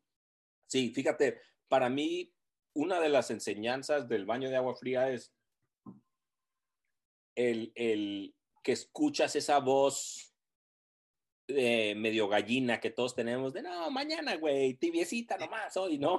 Está haciendo mucho frío, güey, no chingues, güey. Sí, ¿por qué no nos tomamos el sábado, el domingo y ya el lunes arrancamos ya de lleno, ¿no, güey? Que es lo que hacemos todos con la dieta y el ejercicio y todo lo demás, pero te das cuenta de esa vocecita y te ayuda a, a, pues, a identificarla, porque esa voz sale cuando eh, le tienes que hablar a alguien para cobrarle, güey, ¿sabes? Cuando tienes que hacer este, cuando tienes que hacer el otro, cuando tienes que sacar la basura, mover el carro, güey, hablarle a tu abuelita, ya sabes, este, entonces, entonces está padre ese ejercicio porque no nada más lo que te sucede físicamente, ¿no? Sino que creo que mentalmente es muy padre este, la enseñanza porque empiezas a identificar la voz y estás diciendo, ah, mira, me estoy saboteando aquí, ¿no? Estoy poniendo una traba porque no quiero hacer eso que a lo mejor puede ser un poquito incómodo, pero que al final me va a traer un beneficio, ¿no? Creo que también, como por eso mismo, creo que hay algo por ahí relacionado a, soy muy fanático del boxeo, por eso los boxeadores salen a correr a las 5 de la mañana y a las 6 de la mañana, porque se trata de, de tú dominar tu cuerpo y tu mentalidad obviamente los güeyes no tienen nada que hacer más que entrenar, ¿no? O sea, los boxeadores profesionales, bueno, en su gran mayoría, los campeones del mundo y así, no trabajan, güey. ¿No? Entonces, igual pudieran correr a las 12 de mediodía, ir al gimnasio a las 4, o sea, no pasa nada. Pero el hecho de levantarte temprano, ¿no? De tener una disciplina y de dominar tu cuerpo y decir, no, güey, tengo un compromiso conmigo mismo y voy a correr a las 5 de la mañana y pues a todos nos da hueva, güey, ¿no? Este, y creo que por eso el, entrenamiento de, boxeo es uno de los, debe ser de los más disciplinados y más duros de, muchos deportes. Creo que esa es la parte que te ayuda el levantarte temprano, es más que nada mental, más que lo físico, ¿no? Porque pues, correr lo pudieras hacer a cualquier hora, ¿no? Ahorita que mencionas el boxeo, eh, platícame más, yo también soy gran, gran fan del boxeo. ¿Cómo inició todo esto con Chávez? Claro, este, mi, eh, dos grandes amigos míos que son hermanos, Jorge y Carlos Peña. Ellos eh, tienen muchos años trabajando con, con, con Julio. son de su equipo así más cercano, son sus asistentes ejecutivos, le ayudan con todo lo del día a día y así. Y cuando Julio César Chávez Jr. iba a pelear contra Sergio Martínez, creo que hace ya 10 años, casi en el año 2012, eh, Julio, papá, le quería regalar a su hijo sus pants y su branding y todo. Este, creo que él no lo identificaba como branding, nada más decía, le quiero regalar sus pants a mi hijo para que se vea bien todo el equipo y todo lo demás. Entonces, mis amigos Jorge y Carlos me hablaron y me dijeron, oye, ¿tú crees que nos puedas ayudar con eso? Pues, claro, encantado, güey. ¿No? Entonces hicimos todo el branding para Julio César Chávez Jr., ¿no? Vestimos a todo el equipo y todo eso por, por, para esa pelea y otras cuantas más y así logré conocer a Julio Papá y, entrar un poquito ahí a ese entorno y poco a poco fui, fuimos este, eh, tomando más confianza, ¿no? Es, un círculo difícil para entrar, ¿no? Es, em, obviamente hay mucha gente que se le acerca y le pide cosas y quieren estar ahí y todo lo demás, entonces poco a poco nos fuimos ganando su confianza y teniendo ya, estando ahí, formando parte de ese equipo, se han presentado otras cosas muy, muy, muy padres para otros atletas, ¿no? Entonces, diseñamos eh, muchas cosas para Chávez Jr., le diseñamos todo el branding también a, Julio Papá, ¿no? Eh, su línea de playeras y todo eso. Y ahora ya formo parte del equipo de manera más formal y, le ayudo con, con las cosas que requieren creatividad y cosas así. Eh, ya trabajamos también en el mundo del boxeo con, con Ryan García, que es este chavito que va para arriba ahorita, muy jovencito. Eh, trabajamos con Jaime Munguía, que es de aquí de Tijuana, ex campeón eh, Super Welter, creo, de la 154. Eh, y por ahí se me está pasando alguno, pero, pero sí he tenido ya la fortuna de trabajar con varios campeones del mundo y pues muy agradecido, muy chingón, aparte que soy fan, fan, fan del, del, del boxeo, entonces por ahí también me logro colar alguna pelea que está muy chingón. Oye, ¿cuál es el, cuál es el insight, el logo de, de, Chávez, de Chávez Papá? Mm. Ese está, e, es, muy, muy directo y fíjate, es uno que se presentó rápido en, no muchas veces se presenta un proyecto y la idea rapidito te llega, ¿no? Eh, hay veces que hay que buscarle y buscarle, pero este, el logo de Chávez Papá es una corona, básicamente, y dentro de la corona están las letras JC. ¿no? Y dice Chávez, muy, muy directo. Creo que, em, digo, me atrevo a decir que debe estar en el top 3 de, atletas más importantes de México, güey. O sea, no solo de boxeadores, ¿no? Yo creo que a lo mejor junto con Hugo Sánchez y, Fernando Valenzuela, ¿no? Por ahí también quizás Rafa Márquez, ¿no? Ana Guevara. Eh, pero él creo, él que no jugó un deporte de, bueno, al boxeo no se juega, ¿no? Pero no hizo un deporte de conjunto, ¿no? O sea, él iba solo, ¿no? Y es un deporte donde se expone la vida, creo que lo pone más arriba que los demás, ¿no? Porque no, es lo mismo el béisbol, el fútbol que, que el boxeo, ¿no? Entonces... bueno, Chávez. Dime, dime, dime. Eh, no, en el momento en el que lo hizo, no, lo, creo que el país necesitaba un ídolo y cómo se presentaron las cosas, iba cargando todo, güey, ¿no? Iba, o sea, que la forma en la que lo hizo, ¿no? O sea, se aventó 93, 94 peleas invicto, o sea, qué impresionante. no, nadie. Ahorita Floyd Mayweather se echa flores porque se retiró 50-0, o sea, Chávez iba 90-0, güey. Exacto. ¿No? Este, no, no, no, increíble, una carrera increíble, unas, y, aparte unas peleas memorables, grandes espectáculos, este, ¿no? Llenó el Estadio Azteca, ¿no? Lo hacía en tierra ajena, o sea, estaba en, y peleaba en Las Vegas, ¿no? Y contra todos, No, muy chingón. Muy, muy chingón. De los, de los brandings que has trabajado, ¿cuáles son eh, como tus favoritos? Mm, buena pregunta. Fíjate que el de Jaime Munguía, el del boxeador de aquí de Tijuana, ese me encanta. Se me hace que es un logo muy, muy bien logrado. Es nada más un monograma muy sutil de la J y la M, pero, pero este, el, monograma hace la silueta de una águila mexicana. Entonces me hace que, quedó muy, muy fino, muy, muy bien. Este, y, en, en, general, la, la, verdad, este, creo que somos afortunados de que tenemos muy buenos proyectos. El, año pasado hicimos todo el branding del documental este que salió de los Tigres del Norte, de, oh, de, de, la prisión de Folsom, ajá, donde tocó Johnny Cash y así. Ese, me encantó, se me hace que, que, fue muy, muy buen equipo, todo fluyó muy bien, quedó muy padre. Fíjate que eso, eso influye mucho, ¿no? Una cosa es el resultado, pero cuando tú ves el resultado, recuerdas el proceso. Y si el proceso fue difícil, también, también se ve afectado por cómo tú ves el resultado, ¿no? Entonces, este, fue un proceso muy padre, muy chingón, ¿no?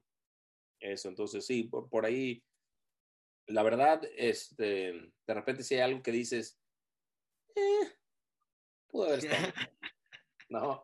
Pero por lo general estamos, tratamos de escoger los proyectos este, que, que, nos apasionan. Entonces, por lo general, estamos muy contentos con el trabajo que, que hacemos.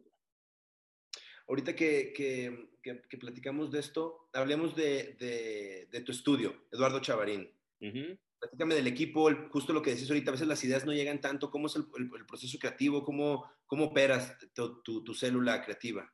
Claro, mira, fíjate que eh, por muchos años era yo solo. ¿No? Nada más. Eh, bueno, teníamos la oficina de NACO, ¿no? Y ahí había un equipillo creativo y luego yo hacía mis cosas aparte, que era que en los discos de Molotov y de Juanes y así, con algún freelancer que nos apoyaba y así, pero básicamente era yo solo. Eh, los últimos que eran siete años, ocho años, ya teníamos un equipito, una oficinita, un despachito, ¿no? Y éramos a lo mucho tres, ¿no? Y, algunos otros freelancers, pero sí estábamos en un espacio eh, igual con poquitos proyectos, proyectos que nos apasionan, la mayoría relacionados a la industria de la música o la industria del entretenimiento. Y Y ahorita con la pandemia me, me ha costado trabajo el no tener al equipo, ¿no? Eh, o sea, ya todo el mundo está remoto. Tengo dos diseñadores que me ayudan full time y luego hay freelancers que se agregan dependiendo de los proyectos, los equipos, ¿no? Desde animadores, copywriters, fotógrafos, lo que se vaya necesitando. Y, y ahorita la verdad yo sí soy más old school en ese sentido y me gusta estar con los creativos en el ¿no? En el mismo cuarto, eh, hacer los bocetos, las ideas y todo eso. Entonces, en este sentido, pues sí, hemos, hemos tenido que aprender estas nuevas maneras y darle por Zoom y hacer muchas llamadas y pasarnos cosas y así. Eh, pero nada, pues es lo que, ahora sí que es lo que hay, ¿no? Y, es, y es, la manera que, que, se están dando las cosas. Cuando, cuando, como mencionas ahorita, cuando estas ideas no ocurren tan rápido, ¿Qué, ¿Qué, pasa? ¿Cómo es tu proceso en ese...? En ese... El, el, proceso se tiene que hacer independientemente, así la idea sea la, así te llegue hasta cuando el cliente te está dando el pitch, tú a veces ya tienes la idea y dices, esta va a ser. Pero el proceso, el recorrido lo tienes que hacer, ¿no? Eh, primero que nada, porque seguramente contractualmente estamos obligados a presentar cinco ideas, aunque ya sabes cuál es la ganadora, ¿no? Entonces, le tienes que presentar. Pero creo que es importante, por ejemplo, empaparte de lo que sucede en esa categoría, digamos, si es una etiqueta de vinos, saber qué está sucediendo en ese espacio, ¿no? Si es de un boxeador, de un atleta, saber qué está sucediendo en ese espacio, ¿no?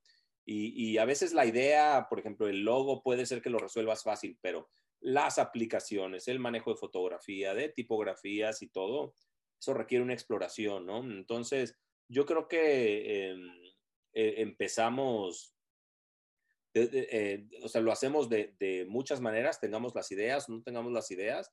Nos gusta, por ejemplo, empezar así, muy, cosas muy sencillas que seguramente la mayoría hacen, empezar un board de Pinterest de la categoría, ¿no?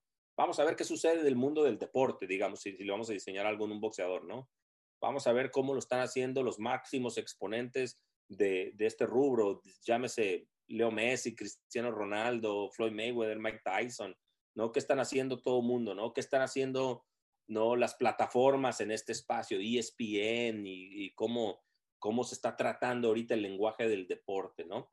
Entonces hacemos ese tipo de cosas, hacemos lluvia de ideas, este, hacemos eh, esta eh, exploración como de ADN de quién es la persona, de dónde viene, cuáles son sus logros, ¿no? Colores que lo representan, cosas así. Entonces hacemos como exploraciones muy, muy tradicionales, ¿no? Eh, eh, y, tratamos de, al final lo que hacemos es contar historias, ¿no? Entonces tratamos de, de, de, de encontrar esas historias, esos hilos conductores. A ver, parece que aquí hay una, parece que aquí hay otra, ¿no? Y las vamos bajando y así. Me encanta esto de contar historias. Cuando dices el proceso, eh, ¿cuáles son tus pasos? ¿Tienes algo? Vaya, ¿cómo es tu proceso? Sí, eh, y el proceso es así, ¿no? El primero es investigación, quizá, ¿no? Esto de, de, de acumular cosas en, en, en Pinterest, en, en, un Dropbox, tirarle imágenes, todo lo que quieras, creas, puedas, que nos pueda apoyar, que sea parte de esto, vas, ¿no?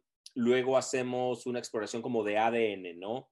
¿Quién es el cliente? ¿Qué es la persona? ¿Qué está buscando? ¿Cuáles son sus valores?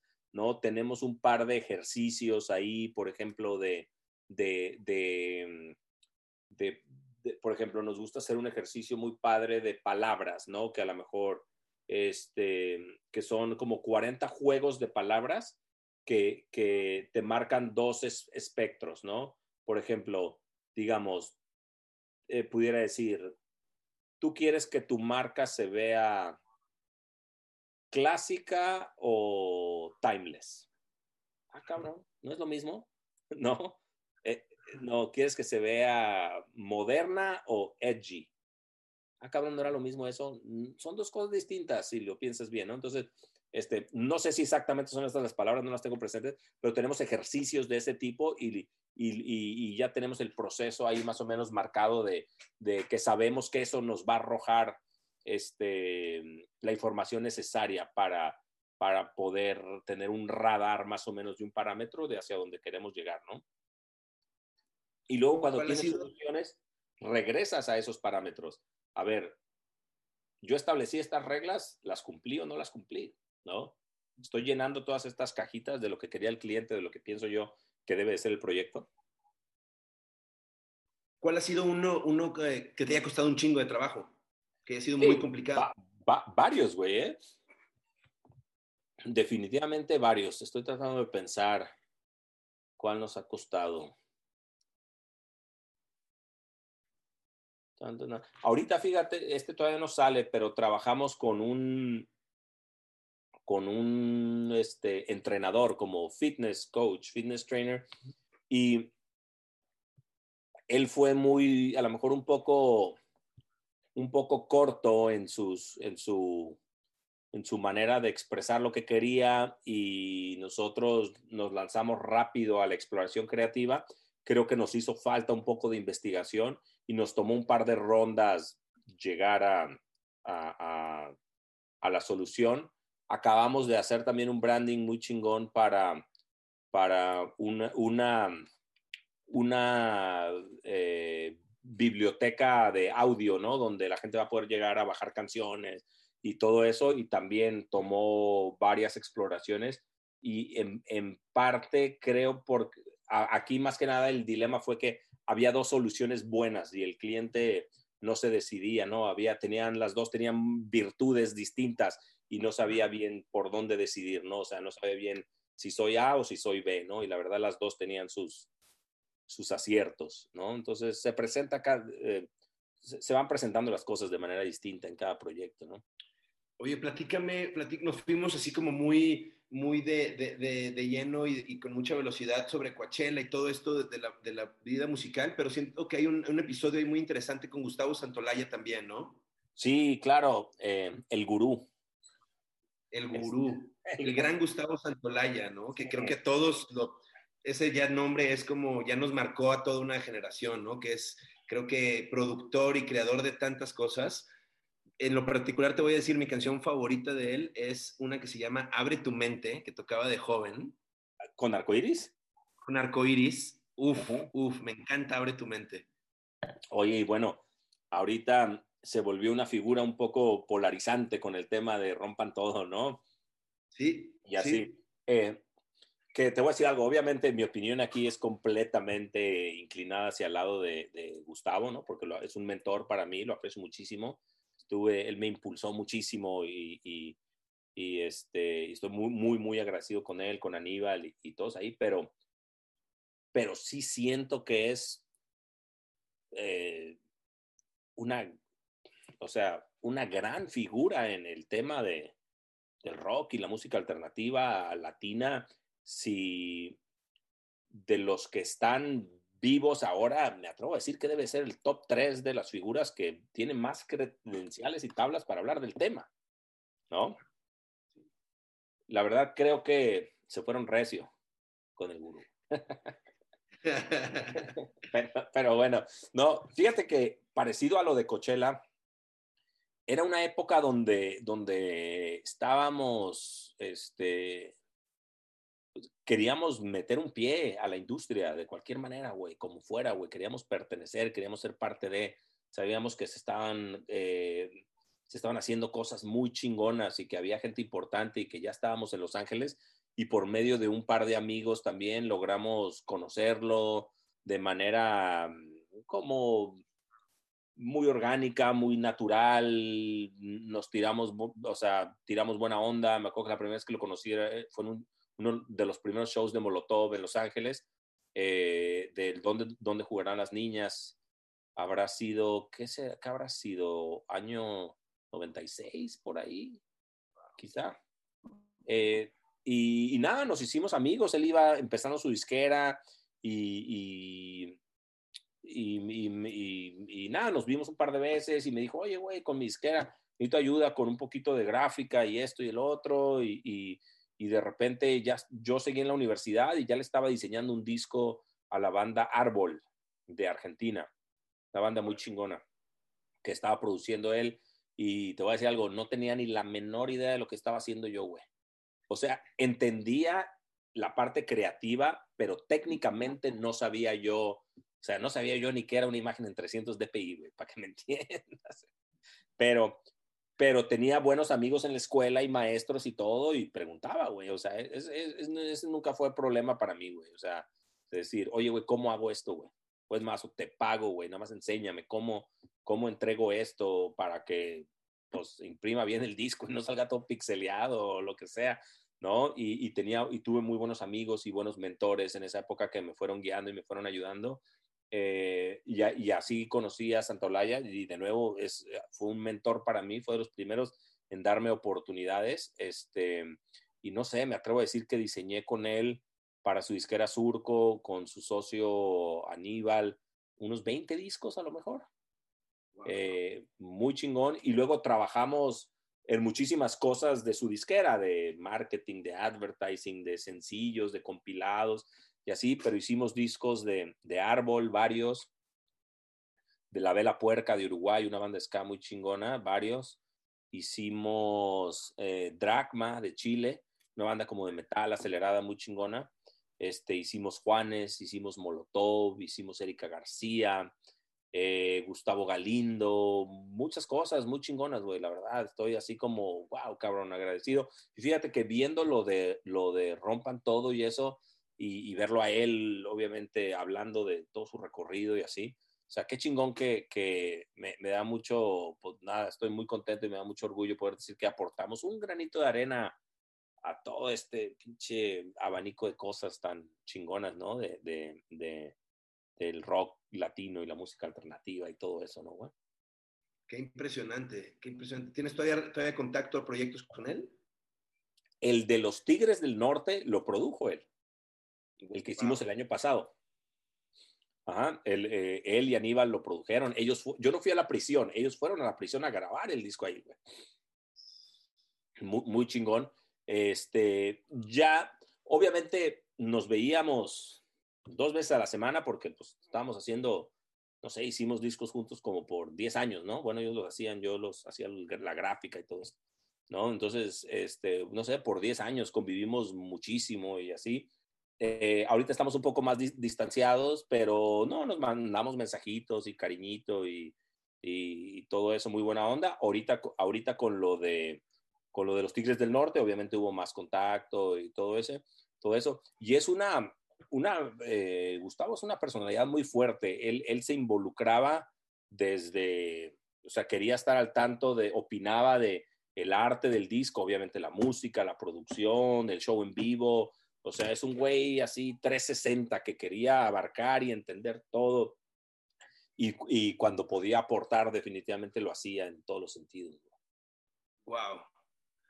Oye, ahorita que digo, pues todo el tema mucho de la, de la plática de pronto gira en torno a la industria musical y lo has mencionado ya como meter el pie ahí, ver cómo entrarle. ¿Por qué la industria musical? O sea, regresémonos a Eduardo Chavarín, los ochentas y así. Sí, la, la, música siempre ha formado parte así como de mi vida, güey. O sea, en mi casa siempre se escuchó música, mi papá canta, güey, siempre había una guitarra por ahí, ¿no? Eh, aunque no puedo tocar una nota, güey. Tomé años de clases de piano, de guitarra, güey.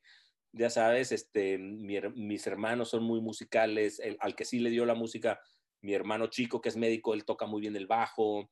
Este, mi hermano grande, eh, afortunadamente, tener un hermano grande me ayudó mucho porque él me llevaba a los conciertos a Estados Unidos, ¿no? A él ya le prestaban el carro y todo. Entonces, o sea, él, no sé, tenía 17, pero yo tenía 14, güey. Y chingoncísimo, güey, me llevaba para todos lados, güey. Entonces, este, me tocó ver shows también de muy chiquito y, siempre me llamó la atención los logos, ¿no? Las tipografías de las bandas de metal, así de los ochentas, o sea, em, entonces sí, siempre ha sido algo como parte de, güey, ¿no? Tanto visualmente como la parte, obviamente, sonora, ¿no?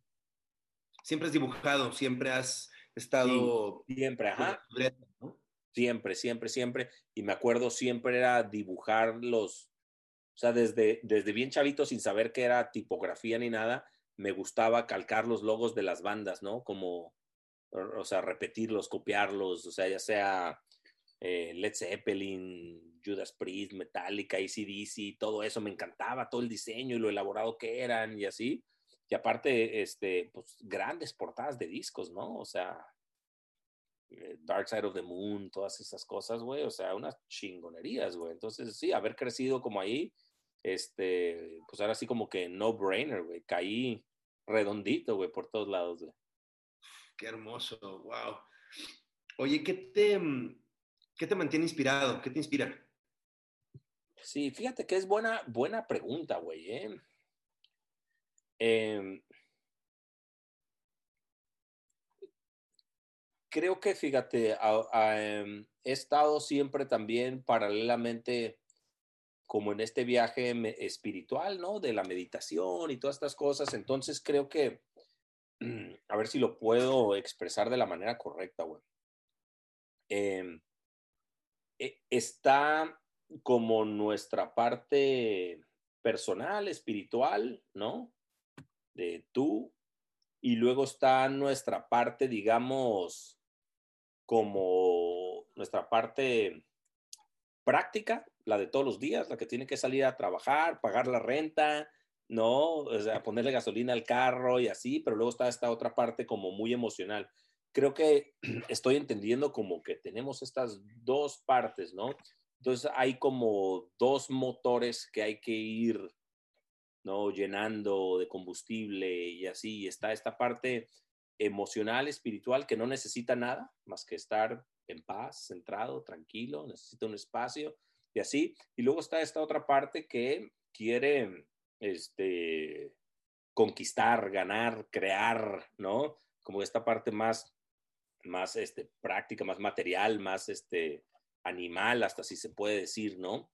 Eh, entonces creo que hay como, hay que tener un balance entre, entre las dos. Eh, entre, entre las dos partes eh, y a, nivel del lado espiritual me, me, motiva mucho estar tranquilo, estar en paz, estar con mi familia, estar con mi hijo, como eso.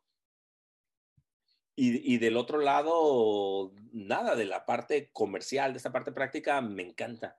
Me encanta hacer discos, festivales, estar metido en mil cosas, güey. Me, me, me, motiva un chingo este, así sea una playera, que es verla de que algo que fue un pensamiento ya se vuelve una realidad y ver que alguien la tenga puesta y sentirla y tocarla, ¿no? Y todo eso me, me motiva muchísimo que las cosas pasen de la imaginación a la realidad, ¿no? Y ser parte de esos procesos. Gran, gran, gran lección, volviendo a lo de Santa Blaya, es que, es que pasé días, días y días en el estudio de grabación ahí viendo nada más como una mosquita, esperando que me decían, vente a las cuatro. Este, ¿no? Llegaba a las cuatro. Eh, regálanos una hora, estamos terminando las voces. Clávate ahí, tómate una chévere en lo que terminamos y ahorita hablamos del disco. Puta, no mames, güey, me hubiera venido a las tres, güey, ¿no? y, y, me encanta el proceso creativo, güey, me, me motiva y me despierta, me levanta todos los días, güey todos los días, güey, por más cansado que acabe o por más que digo, cada año dice mi chava que digo que ya no quiero hacer Coachella más, ¿no? O sea, llega otra vez el siguiente ciclo y, y ¿quién va a tocar? Y, y, esto y el otro, y me encanta formar parte de todo eso, güey. No, o sea, nos ponemos unas madrizas en Coachella, güey, pero cuando ves entrar a la gente el primer día, güey, que está así perfecto el pasto, los escenarios puestos, güey, y empieza a tocar la primera banda y ves a la gente que llega, güey, con una emoción, con unas ganas, güey, con, no, dices, wow, soy parte de este, eh, aporto un granito de arena, es una satisfacción muy chingona, güey. O sea, completamente a la mejor material, si quieres, güey, porque sí, lo es, este, pero de todas maneras es una, es, es, es, es un, es un buen lugar para pasarla, güey, dentro, en los espacios creativos, güey. Me gusta ser parte de ellos y me gusta ser parte de que las ideas se vuelvan realidad. Me encanta eso, de la imaginación a la realidad, ¿no? Ejecutar. Está muy cabrón, ¿no, güey? O sea. Muy cabrón, ¿no? Muy cabrón. O sea, fabricamos ideas todo el día, güey, ¿no? Y, solo poquitas se materializan y se bajan y se vuelven canción, póster, playera, un platillo, güey, una copa de vino, güey, ¿no? Y ser parte de esos procesos está poca madre, güey. Cuando, cuando ahorita que lo mencionas, cuando abordas, por ejemplo, en Coachella, ¿no? Que sabes que es un lugar, más bien que es un evento que va a ser más bien habitado por las personas, más allá de, de ahí te va la portada o es un logo o tal. ¿Sientes que en tu proceso o en tu forma de, conceptualizar todo, ¿lo haces de una manera diferente cuando sabes que va a ser habitado, por llamarlo de alguna forma? Obvio, sí, y, hacemos gran parte de la señalización del festival, por ejemplo, ¿no? Entonces, claro, ¿no? Lo tienes que ver desde, desde súper afuera, ¿no? Tienes que ver que es una experiencia para 100 mil personas que vienen de muchos lados y desde que hacemos la señalización tratamos de ver, a ver, por aquí van a llegar, luego van a pasar para acá, cómo hacemos a que lleguen a sus accesos sin problema y, que sea natural y que, y que todo fluya. Y cuando hacemos las playeras pensamos, no, a ver, ¿quién va a tocar? No, pues va a tocar JC y este. Entonces, a ver, tenemos cubierto a ese demográfico, ¿no? Que, que a lo mejor se inclina por algo más hacia allá. Y luego, a ver, ¿y qué hiciste para el que nada más viene a Coachella, a Coachella, güey? ¿No? No es rockero, ni rapero, ni reggaetonero, ni nada, para el que nomás viene a echar desmadre, güey. O sea, ¿qué hay para él? Sí, claro, güey, te tienes que poner en, el, en el papel ahí de, del demográfico del cliente y todo eso, definitivamente. ¿Con qué, ¿Con qué sueñas? Tanto como humano como, como creativo. Sí, muy buena pregunta. Mira, y volviendo a lo del cripto y eso, me encantaría poder llegar a un momento donde lo económico no sea problema. Creo que abordaríamos las cosas de todos los días de una manera muy distinta, güey. ¿No? Si, si no tuviéramos que decir, chales que tengo que moverme al otro proyecto porque si no lo saco no me pagan o el deadline o nada tomaríamos las cosas de una manera muy distinta. Me, encantaría poder inclinar la balanza hacia, hacia el otro lado y, decir, solo voy a tomar, no, o sea, lo voy a trabajar el proyecto con toda la calma hasta agotarlo, llegar a la solución así perfecta, sin que me importe tanto ni la paga, ni la fecha, ni nada, ¿no? Como ser, ser eh, desafortunadamente, y creo que nos pasa a todos, ¿no? Pues vivimos eh, en este mundo, ¿no? Que se rige por, por, por los compromisos que tenemos, económicos, rentas, coches, escuelas, esposas, lo que sea, ¿no? Y eso te va marcando un paso que a lo mejor no es el óptimo, ¿no? Y a lo mejor vamos más acelerados de lo que deberíamos porque hay que cumplir con, con las cosas prácticas de la vida, ¿no? Y a lo mejor resolverlas nos cambiaría la perspectiva en la manera en la que nos acercamos al trabajo. Yo creo que ese es un buen sueño, una buena meta, güey. Claro. Dime qué, es, qué es para ti no ser zombie. Eh, creo que ese tiene que ver con, con la parte espiritual, ¿no, güey? O sea, creo que em, a mucha gente se le va la vida en la, en la maquinita, ¿no, güey? En el 9 to 5, en el hacer esto, esto, esto, lo que el manual indica, la sociedad indica o lo que se espera de mí y así, ¿no? Creo que esos son los zombies, güey, los que están ahí nomás en, en la ruedita del hámster, ¿no? O sea, y, y, creo que el objetivo es ni siquiera tocarla, ni pensarla, güey. No, no rifarte por afuera, güey. ¿no? Inventar otras cosas, alternativas, otros métodos, otras maneras. Eh, ¿No? Inventar este, no sé, una playera nueva, ¿no? Algo distinto que, que sea un poquito disruptivo, cosillas así, ¿no, güey?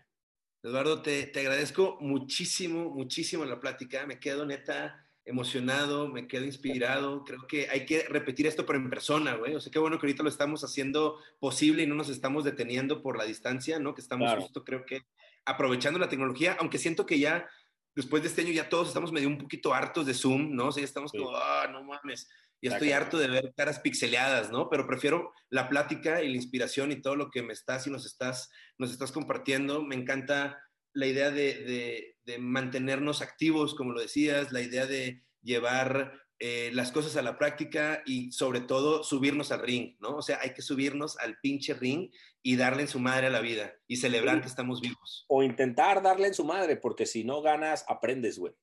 Totalmente. No, no, más hay, hay dos cosas que pueden pasar. O ganas o aprendes. No hay derrotas. Nada más. Son esas dos. Y pero si no te subes al ring y no te pones los guantes, pues no hay ni una de las dos. Exacto. Hay que ganar y aprender. La verdad que te sí. muchísimo, Eduardo. Ramiro, qué chingón. Yo también estoy muy agradecido. Gracias de verdad por, por el espacio. Y gracias al amigo Ahmed Bautista que nos conectó, ¿no? Sí, Ahmed, que también está en, esta, en esta temporada, tiene su episodio. También gran, gran plática. Gracias, Ahmed, a los amigos, hermanos de Mercadorama. Sí. Y sí, a huevo, muy chingón. Muchas gracias, Eduardo. Poca madre. Gracias a ti, Ramiro. Muchas gracias a ti por escuchar, muchas gracias al equipo No Zombie. Un abrazo y mucho amor para todos. Eduardo, de nuevo, todo mi respeto y admiración. Muchas gracias. Qué chingón, hermano. Gracias a ustedes por el espacio. Buenas noches.